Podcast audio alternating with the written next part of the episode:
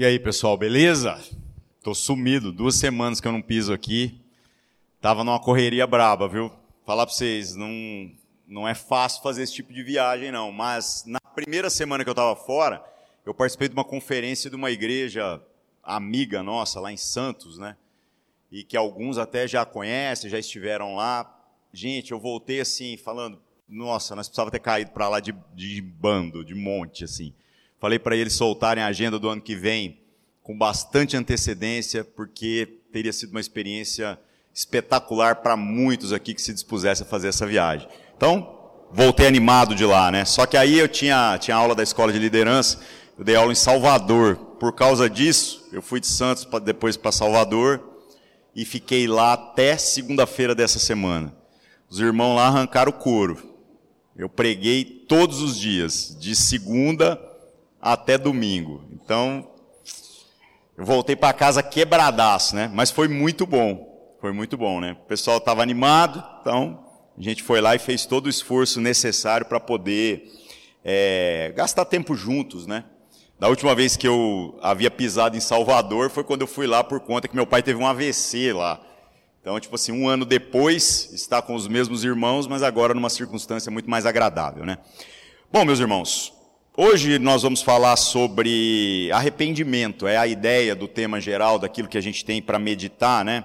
E a ideia até desse tema vem de um texto que está lá em Atos capítulo 2, verso 37, em que é, depois do, é, não, é o 37 mesmo, que é uma resposta do povo àquilo que o apóstolo Pedro está falando em um contexto extremamente específico. Quando você lê os evangelhos, é incrível como Pedro parece um cara impaciente em alguns aspectos. Ele pensa a respeito de si muito além do que convém e ele tem um certo desprezo pelos outros de uma maneira muito preocupante. Jesus, curiosamente, o coloca como aquele que foi chamado para ser um líder entre os seus irmãos. E ele naturalmente vai assumindo essa vocação. Só que o mesmo Jesus, em várias ocasiões, dá a entender que ele ainda vai ter que passar por um processo de transformação na sua vida, em que ele vai realmente se converter. Mesmo ele andando com Jesus ali durante os três anos do ministério de Jesus, ainda assim há algumas coisas que têm que ser resolvidas. E então ele vai verdadeiramente se converter. É engraçado pensar nisso, né? Porque os discursos que a gente constrói na nossa própria vida, às vezes vão se parecer muito com aquilo que a gente vê na vida do Pedro e que a gente vê que não resolveu problema nenhum. Você pode dizer assim, não, mas eu estou com a igreja. Então, Pedro também estava, mas Jesus falou para ele que ele ainda não tinha se convertido. Quando você se converter, cuida dos seus irmãos. Então, será que nós vivemos algo parecido com isso? Outra coisa, fala assim, não, eu conheço Jesus. Então, Pedro também conhecia. E numa intimidade muito maior do que nós, né? Ele, Jesus foi na casa de Pedro. Pedro foi na casa de Jesus, então os caras eram íntimos. Eles oravam juntos, eles comiam juntos, então tinha muita coisa ali na construção dessa amizade. E, no entanto, Jesus ainda insiste. Ele fala: Olha, Satanás pediu para passar sua vida na peneira, mas eu intercedi por você. Então vai dar certo, mas lá na frente.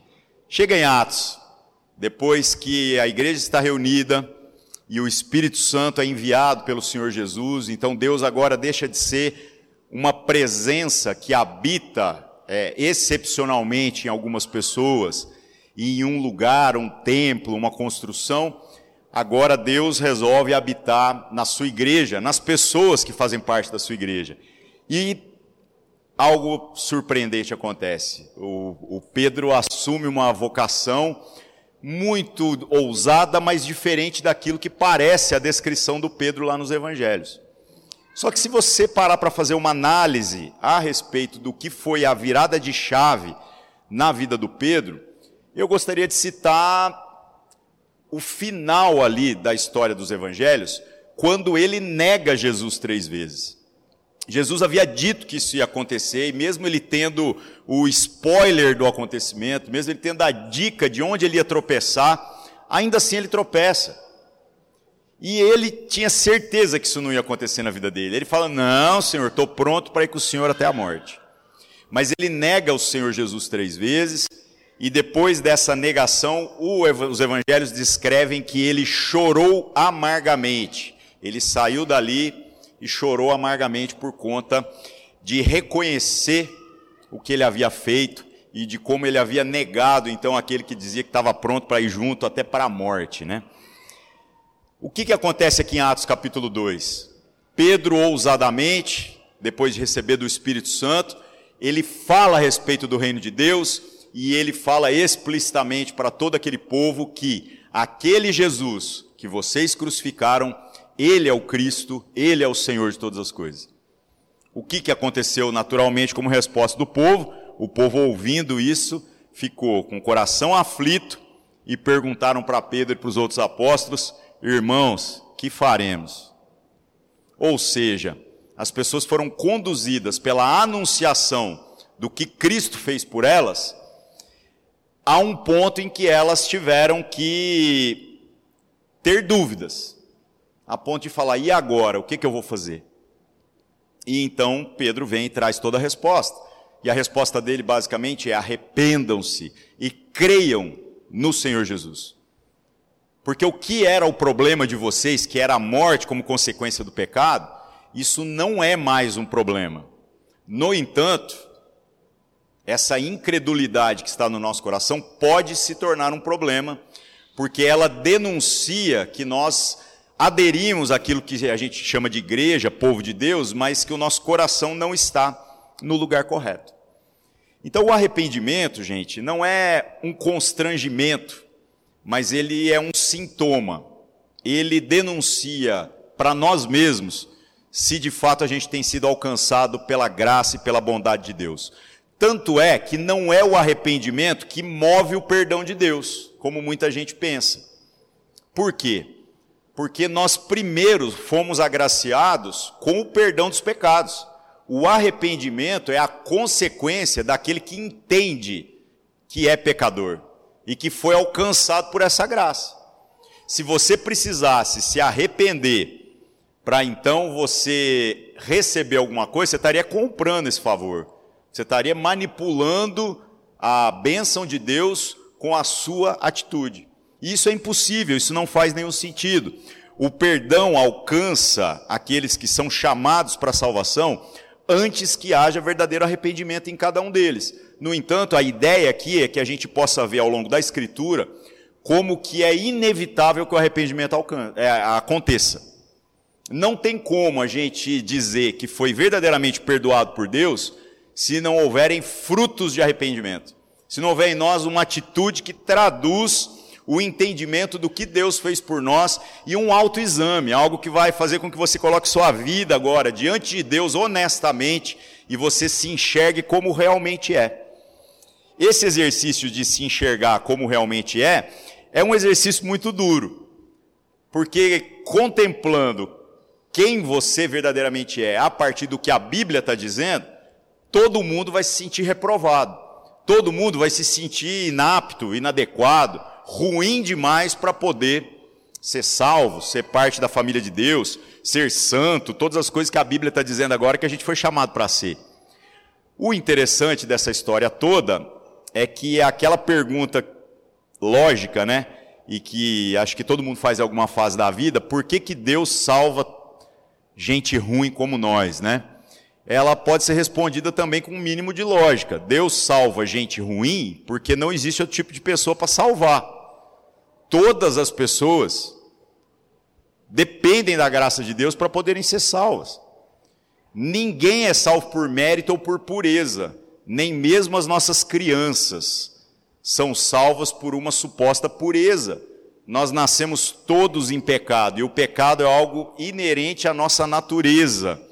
É ruim pensar isso demais, porque pela reta justiça o Senhor poderia mandar um bebê recém-nascido que mal respirou para o inferno e não haveria absolutamente nada de errado nisso.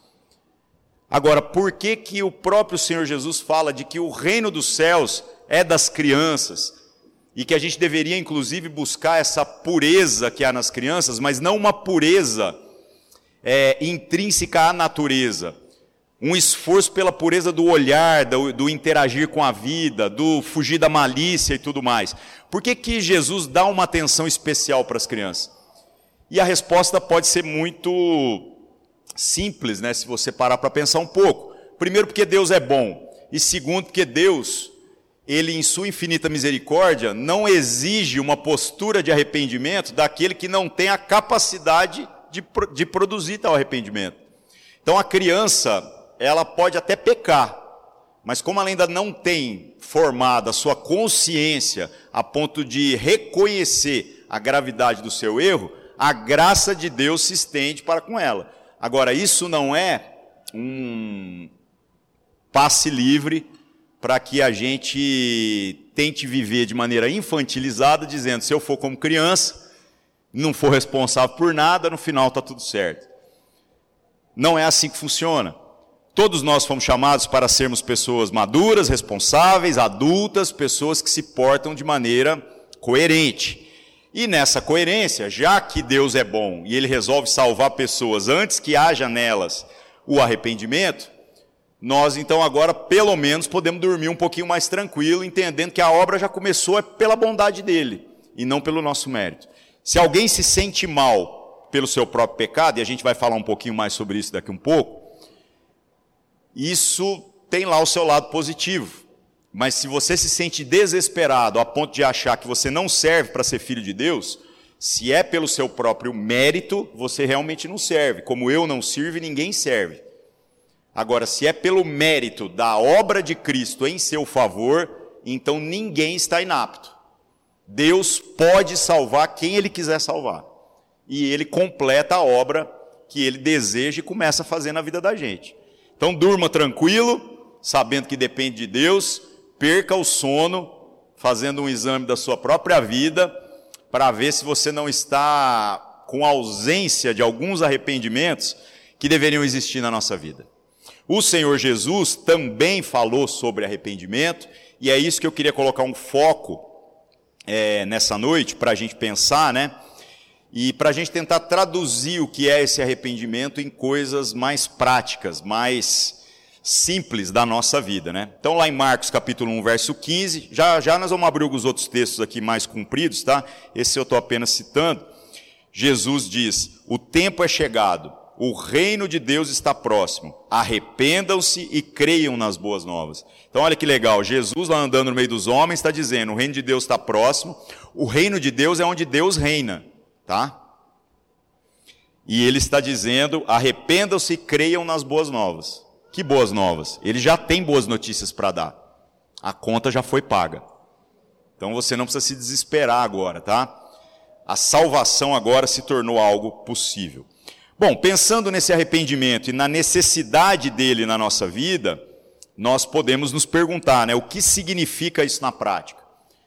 O que significa se arrepender e, e, e o que, que isso tem a ver com o sentimento que pode existir na nossa vida quando você faz alguma coisa ruim e de repente há um peso na consciência por ter feito alguma coisa ruim.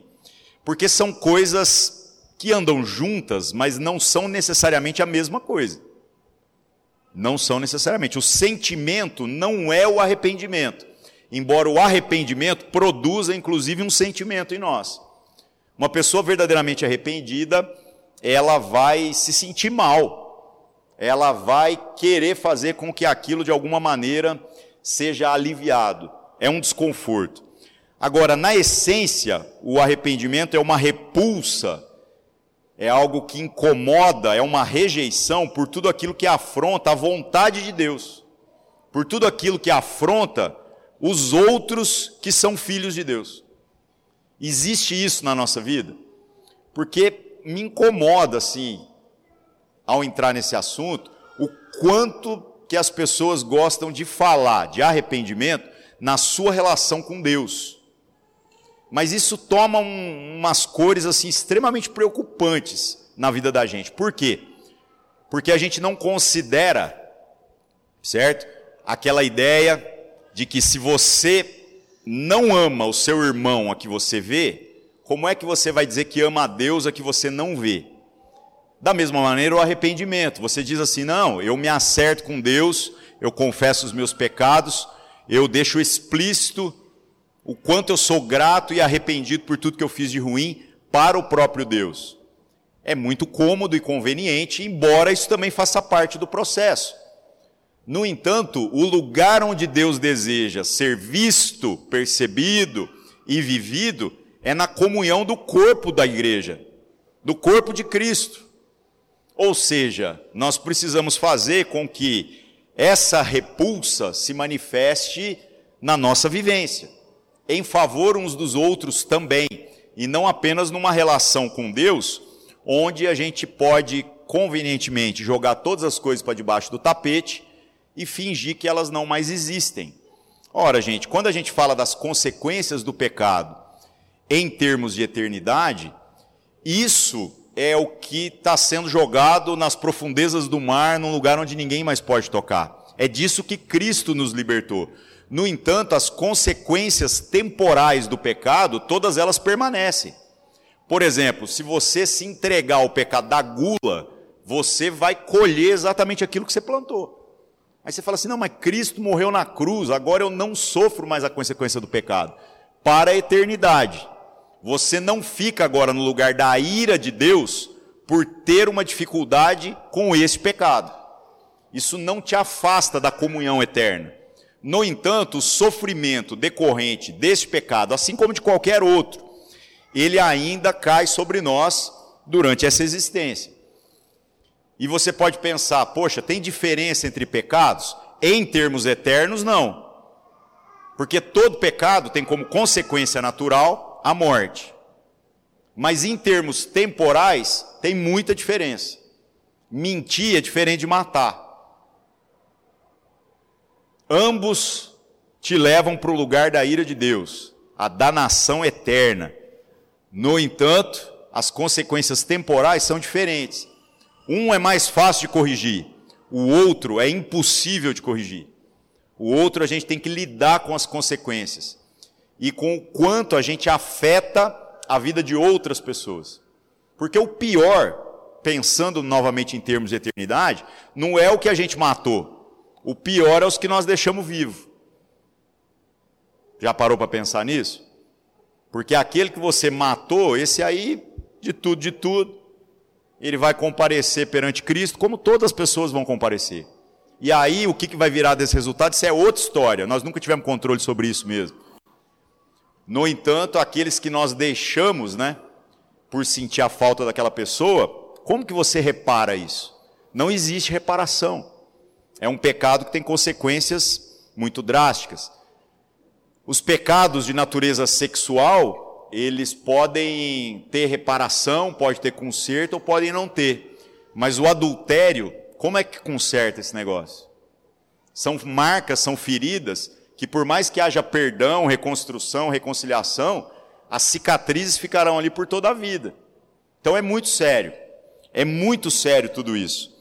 Se nós verdadeiramente estamos arrependidos do pecado que enxergamos pela palavra de Deus, que faz parte da nossa vida, é necessário que haja em nós uma repulsa por esse pecado.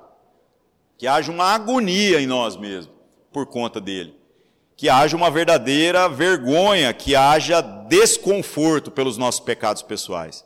E é incrível como que a gente passa pano para os nossos próprios pecados e a gente se incomoda com os pecados dos outros. A gente é bom demais para denunciar o pecado alheio. Um dos pecados mais esquisitos da vida da igreja e que eu nunca vi um ex. Eu já vi ex tudo que você imaginar, mas esse eu nunca vi. Ex fofoqueiro. Eu nunca vi. Uma pessoa que tem coragem de vir aqui pegar o microfone e falar: Não, eu quero confessar que eu sou fofoqueiro, mas eu estou arrependido. A partir de agora, com a ajuda dos irmãos, eu não vou ser mais. Sem brincadeira. Mais difícil que qualquer outro ex que você imaginar aí, viu? Por quê? Porque o pecado pessoal, curiosamente, parece que nos incomoda pouco, quando a gente acha que as consequências dele é, são pequenas.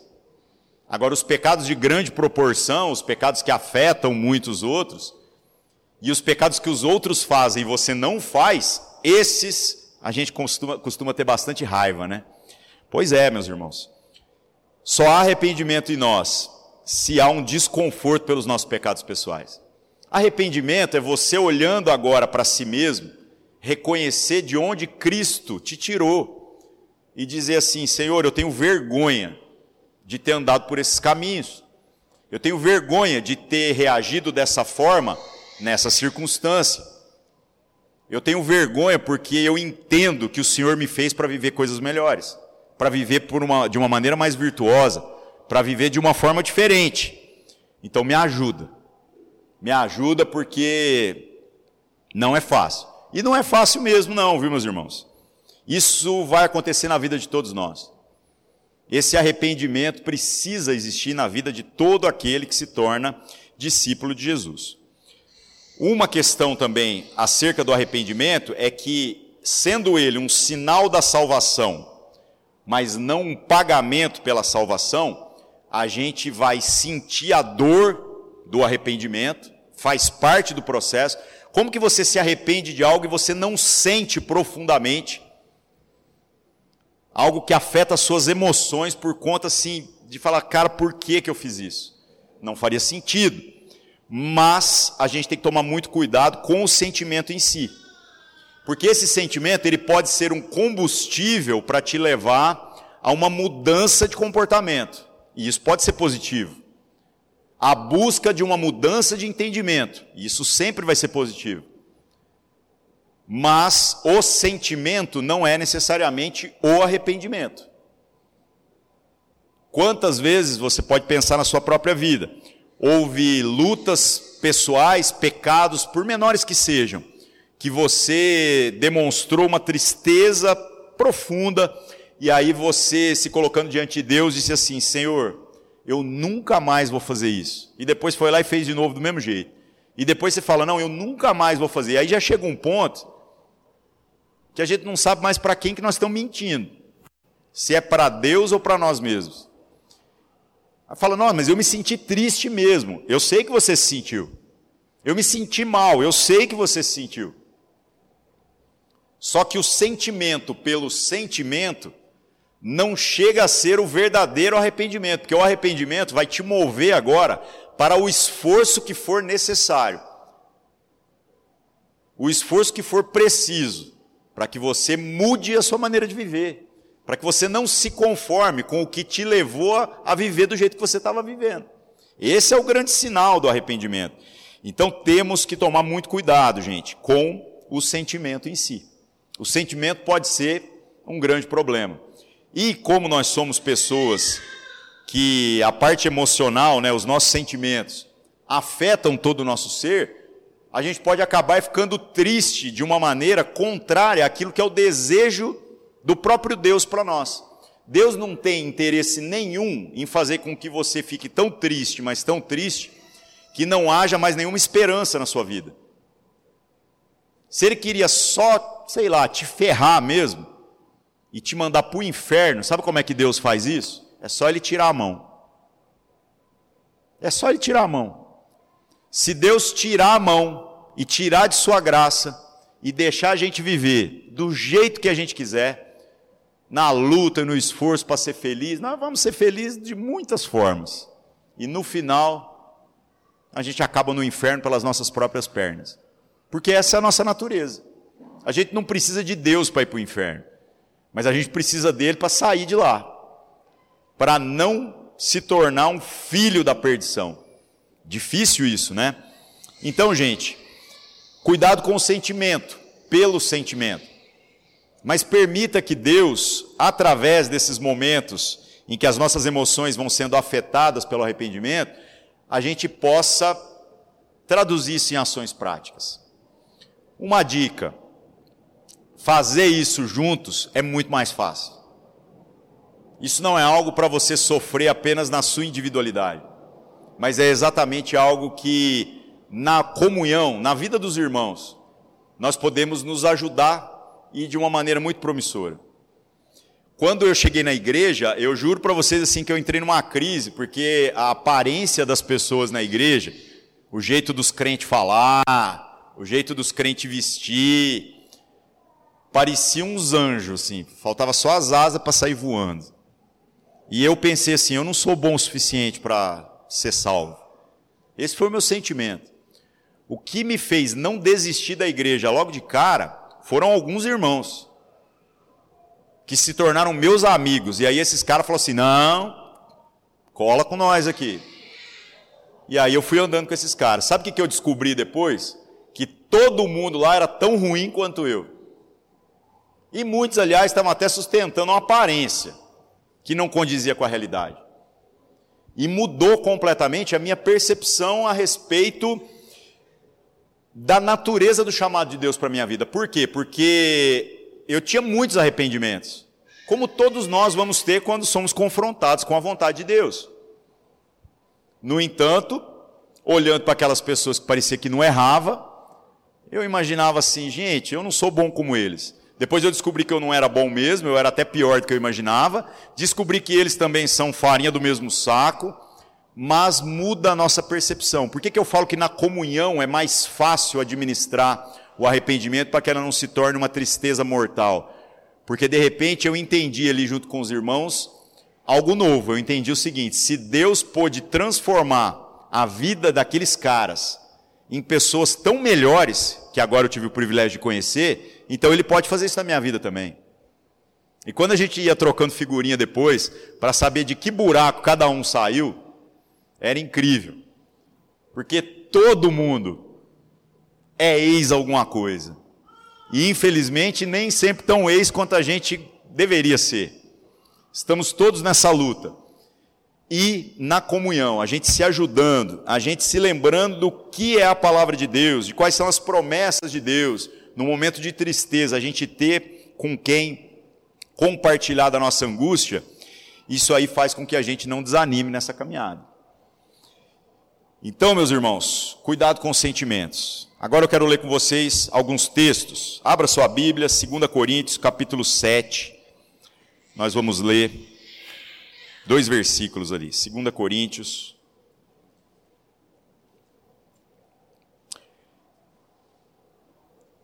Os dois textos falam a mesma ideia. A diferença é que nós vamos ler um agora no Novo Testamento e depois a gente vai ler o outro lá no Antigo Testamento, para vocês perceberem que nós não estamos fazendo uma construção de conduta, uma construção de, olha, você tem que se comportar dessa forma. Tudo isso que a gente está falando sobre essa repulsa pelo pecado, isso é o jeito de Deus de Gênesis a Apocalipse. É o jeito que Deus colocou para que nós vivêssemos. E não existe outro jeito, por incrível que pareça. 2 Coríntios, capítulo 7, verso 9. Diz assim: Agora, porém, me alegro, não porque vocês foram entristecidos, mas porque a tristeza os levou ao arrependimento pois vocês se entristeceram como Deus desejava, e de forma alguma foram prejudicados por nossa causa. A tristeza, segundo Deus, não produz remorso, mas sim um arrependimento que leva à salvação. E a tristeza, segundo o mundo, produz morte. Então, tá vendo? Existem diferentes tristezas o sentimento vai ser algo que nos conduz ao verdadeiro arrependimento, ao esforço por mudar a nossa vida? Com certeza. Mas se a gente se apegar ao sentimento, pelo sentimento, sem que haja em nós um esforço agora por se incomodar com o nosso próprio pecado e se incomodar com tudo aquilo que é uma afronta à vontade de Deus, se isso não se materializar na nossa vida, essa tristeza vai virar é morte na nossa vida.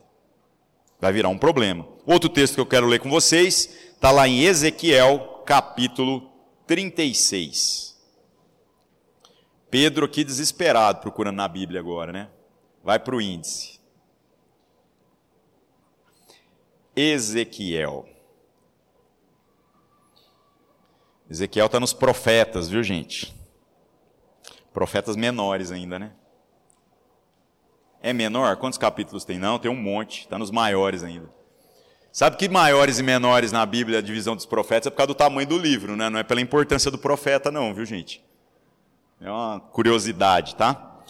É, Ezequiel capítulo 36. Nós vamos ler aqui quatro versículos.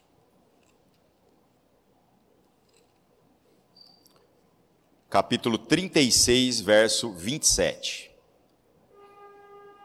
Diz assim: Beleza aí? Porei o meu espírito em vocês e os levarei a agir segundo os meus decretos e a obedecer fielmente às minhas leis. Vocês habitarão na terra que eu dei aos seus antepassados. Vocês serão o meu povo e eu serei o seu Deus. Eu os livrarei de toda a sua impureza. Convocarei o cereal e o farei multiplicar-se, e não trarei fome sobre vocês Aumentarei da produção das árvores, a safra dos campos, de modo que vocês não mais sofrerão vergonha entre as nações por causa da fome. Então vocês se lembrarão dos seus caminhos maus e das suas ações ímpias, e terão nojo de vocês mesmos por causa das suas iniquidades e das suas práticas repugnantes. Olha que legal isso daqui. Então Deus deu a promessa. E essa promessa é para o povo de Deus lá do Antigo Testamento. Eu vou levar para vocês para um lugar e lá vocês vão habitar, segundo a promessa que já havia lá atrás. A prosperidade em todos os aspectos vai existir sobre a sua vida. Agora entenda uma coisa: não é porque você está usufruindo de tudo que é essa parte boa que Deus está dando, que não há necessidade do que vem depois. E o que vem depois é exatamente, verso 31. Então, então Deus já fez a parte dele. Mas ele está dizendo o que, que vai acontecer com todo aquele que genuinamente se confrontar com a palavra de Deus e com a vontade de Deus e olhar no espelho e enxergar como realmente é. Vocês é, terão vergonha de si mesmos. Vocês terão nojo das suas práticas antigas. Esse é o verdadeiro arrependimento. Esse é o verdadeiro arrependimento. Agora, se nós estamos apenas aderindo à igreja de Cristo, sabe? Não, estamos lá, estamos andando, que é legal, porque a galera é gente boa, porque tem rango depois da ceia, porque, sei lá, o ventinho aqui está gostoso, está mais fresco lá em casa. Muito bonito isso. Mas isso não se traduz por aquilo que é o desejo do próprio Deus para nós. Que a gente viva de maneira coerente, tá? E por último, gente, a conclusão de uma vida de verdadeiro arrependimento é um esforço mais natural. Eu não digo completamente natural, porque é sempre esforço. Isso não é algo que assim, ah, eu vou lá e já resolvo. É hipocrisia quem diz isso. Mas o resultado que vai acontecer na vida daquele que está genuinamente arrependido é um esforço pela confissão. E confessar para quê? Gente, Deus já sabe tudo que você faz e até o que você vai fazer. Então, nada que você contar para Deus, você está surpreendendo Ele em nada. No entanto, nós oramos e reconhecemos os nossos pecados, as nossas lutas e as nossas dificuldades como um sinal de que a gente precisa da ajuda de Deus para superar essas dificuldades. Agora, não é apenas também sobre você e Deus, mas é sobre como o corpo de Cristo sofre pelas consequências do nosso pecado. O pecado é uma ofensa a Deus, é uma agressão àquilo que é o desejo de Deus. E a consequência do pecado, em termos espirituais, é contra o próprio Deus. Onde Deus sofre a ofensa? Exatamente no seu corpo. E é exatamente por isso que nós temos o dever de criarmos na nossa vivência ambientes de confissão. Aí você fala assim, poxa, então nós vamos fazer um confessionário aqui, o Guilherme vai vir aqui, vai pôr a batina, vai ouvir as confissões de vocês. Ainda assim seria cômodo demais. Isso precisa acontecer nas relações. Isso precisa acontecer de uma maneira mais orgânica. Porque eu já vi gente que fala assim: não, eu vou lá e confesso meu pecado, mas o jeito do cara confessar e o lugar onde ele confessa, parece até que ele está contando vantagem do pecado que pratica. Ao invés de ser algo assim, colocado no lugar certo, sem que houvesse necessidade de uma exposição pública, como essa pessoa gosta de fazer, que trouxesse para ele algum tipo de constrangimento para mudança, para algo melhor. Outra questão, a consequência do nosso pecado contra Deus, já que o perdão veio antes do arrependimento, esse é até o menor dos nossos problemas. Cristo já pagou até pelos pecados que você vai cometer, viu? No entanto, as pessoas sofrem com as consequências dos nossos pecados. E aí a pergunta recorrente. O cara fala assim: Poxa, eu traí minha esposa. Não, mas eu já me confessei com Deus e está tudo resolvido. Eu falei: Então, cara, mas você pecou contra Deus e contra sua esposa. Será que você não percebe isso? Você tinha que acertar a sua conta onde você fez o débito. É a mesma coisa que eu der um murro na cara do, do Guilherme e depois eu me acertar com Deus. E não querer me acertar com ele, isso não faz o menor sentido. Isso não tem a menor coerência, gente. Então, a confissão, a capacidade de pedir desculpa, a capacidade de reconhecer que nós erramos uns com os outros, ela é o fruto do verdadeiro arrependimento.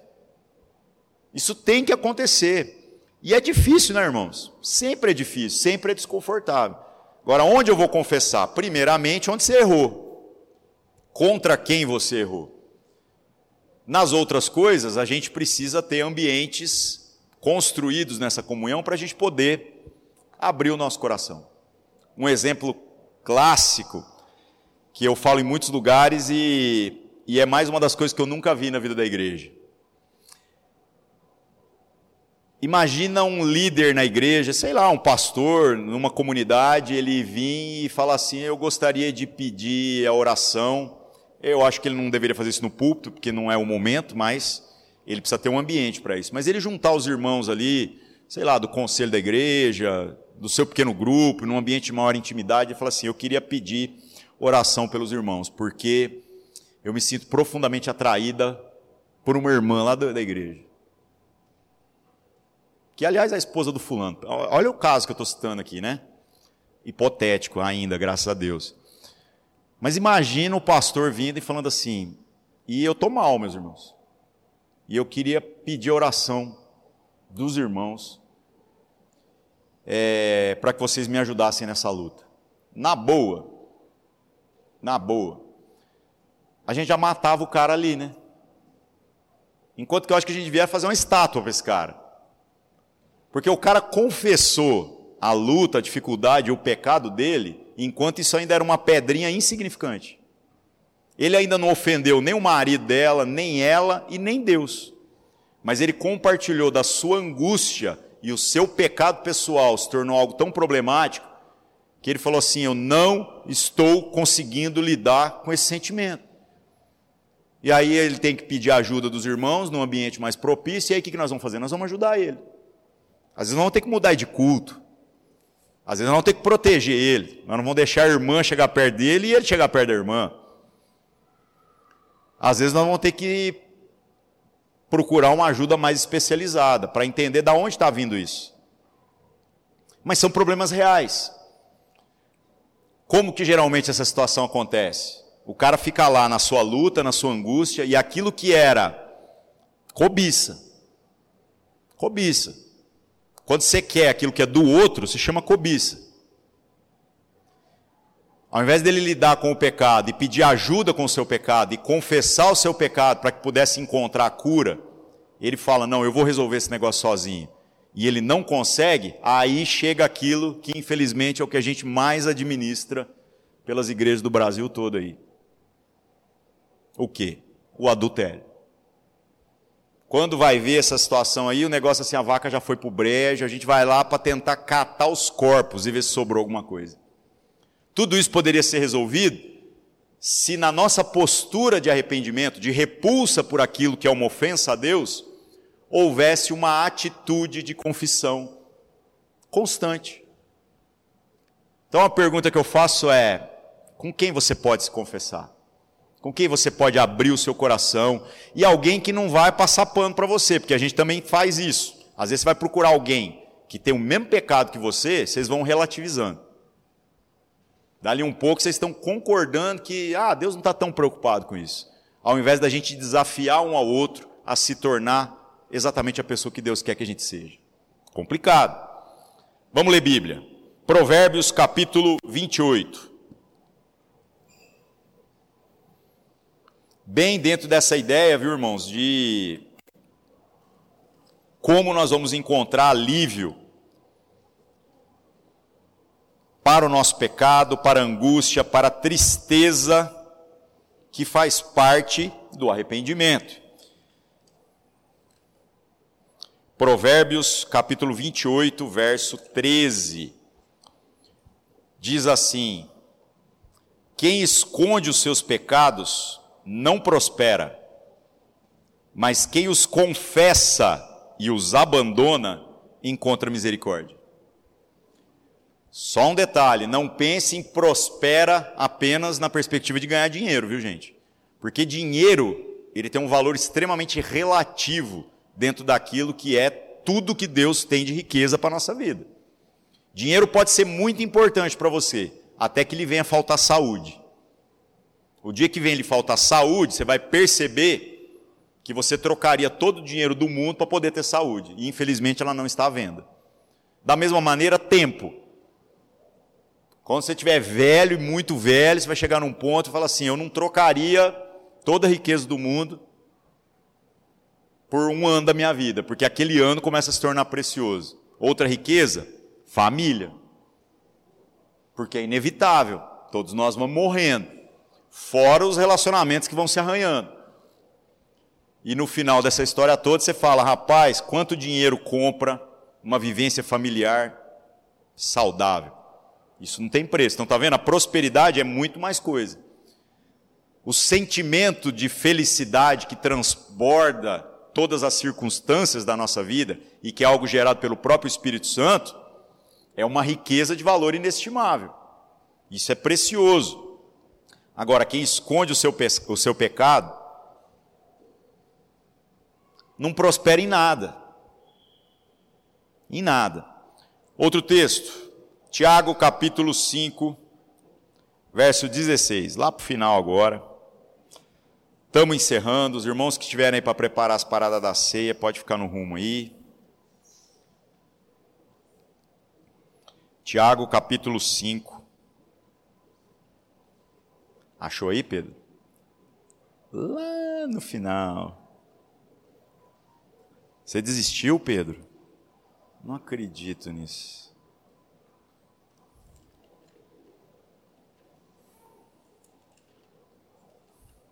Nem eu não estou achando.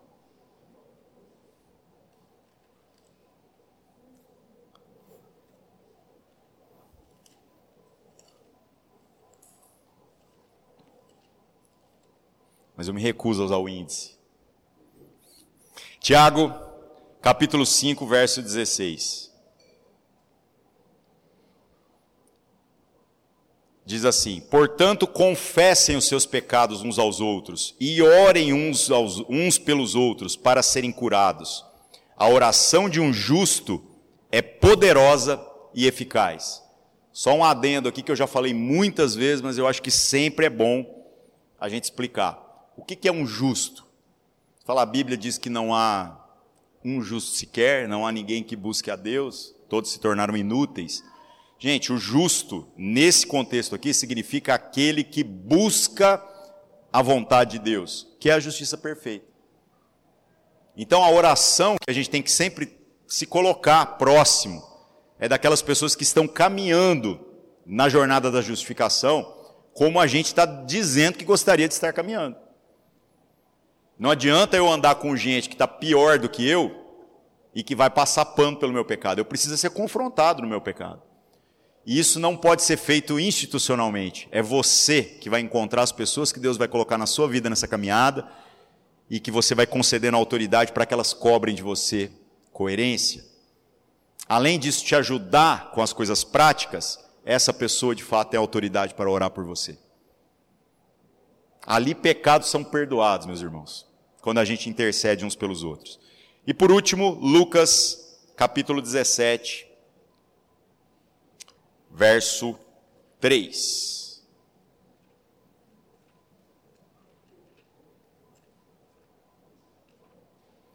Lucas 17,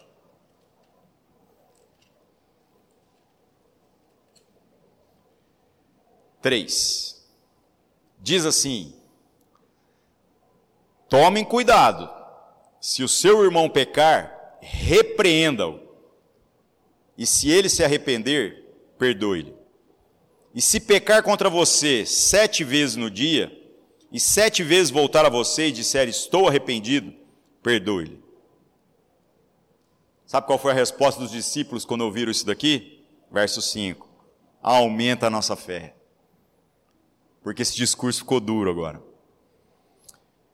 Lembre-se que aqui começa com o seguinte: se você vir o irmão pecar, repreenda. Nós não estamos aqui, meus irmãos, nesse esforço de tentar viver igreja, para a gente passar pano para as nossas próprias vontades. Nós estamos aqui para viver o que Deus está dizendo que a gente deveria estar vivendo. Então a gente tem o dever de repreender uns aos outros, de chamar a coerência, de bater de frente. Mas ao mesmo tempo para criar um ambiente que haja a possibilidade de nós confessarmos os nossos pecados, da gente poder chorar junto pelas nossas dores, da gente não excluir ninguém do caminho de salvação, porque não compete a nós, compete a Deus isso. E aí então, quando as pessoas manifestarem na prática esse, essa ação de arrependimento, não apenas o sentimento, mas elas disserem, eu estou arrependido, nós oraremos por elas e nós as acolheremos. Que todos nós possamos ter isso na nossa vida, irmãos. Esse é o desafio dessa palavra e é o desafio da nossa caminhada. Ninguém vai chegar em um ponto da sua caminhada em que não haverá mais razões para se arrepender. Enquanto a gente está nessa forma, enquanto a gente ainda está andando sobre a terra, nós erramos.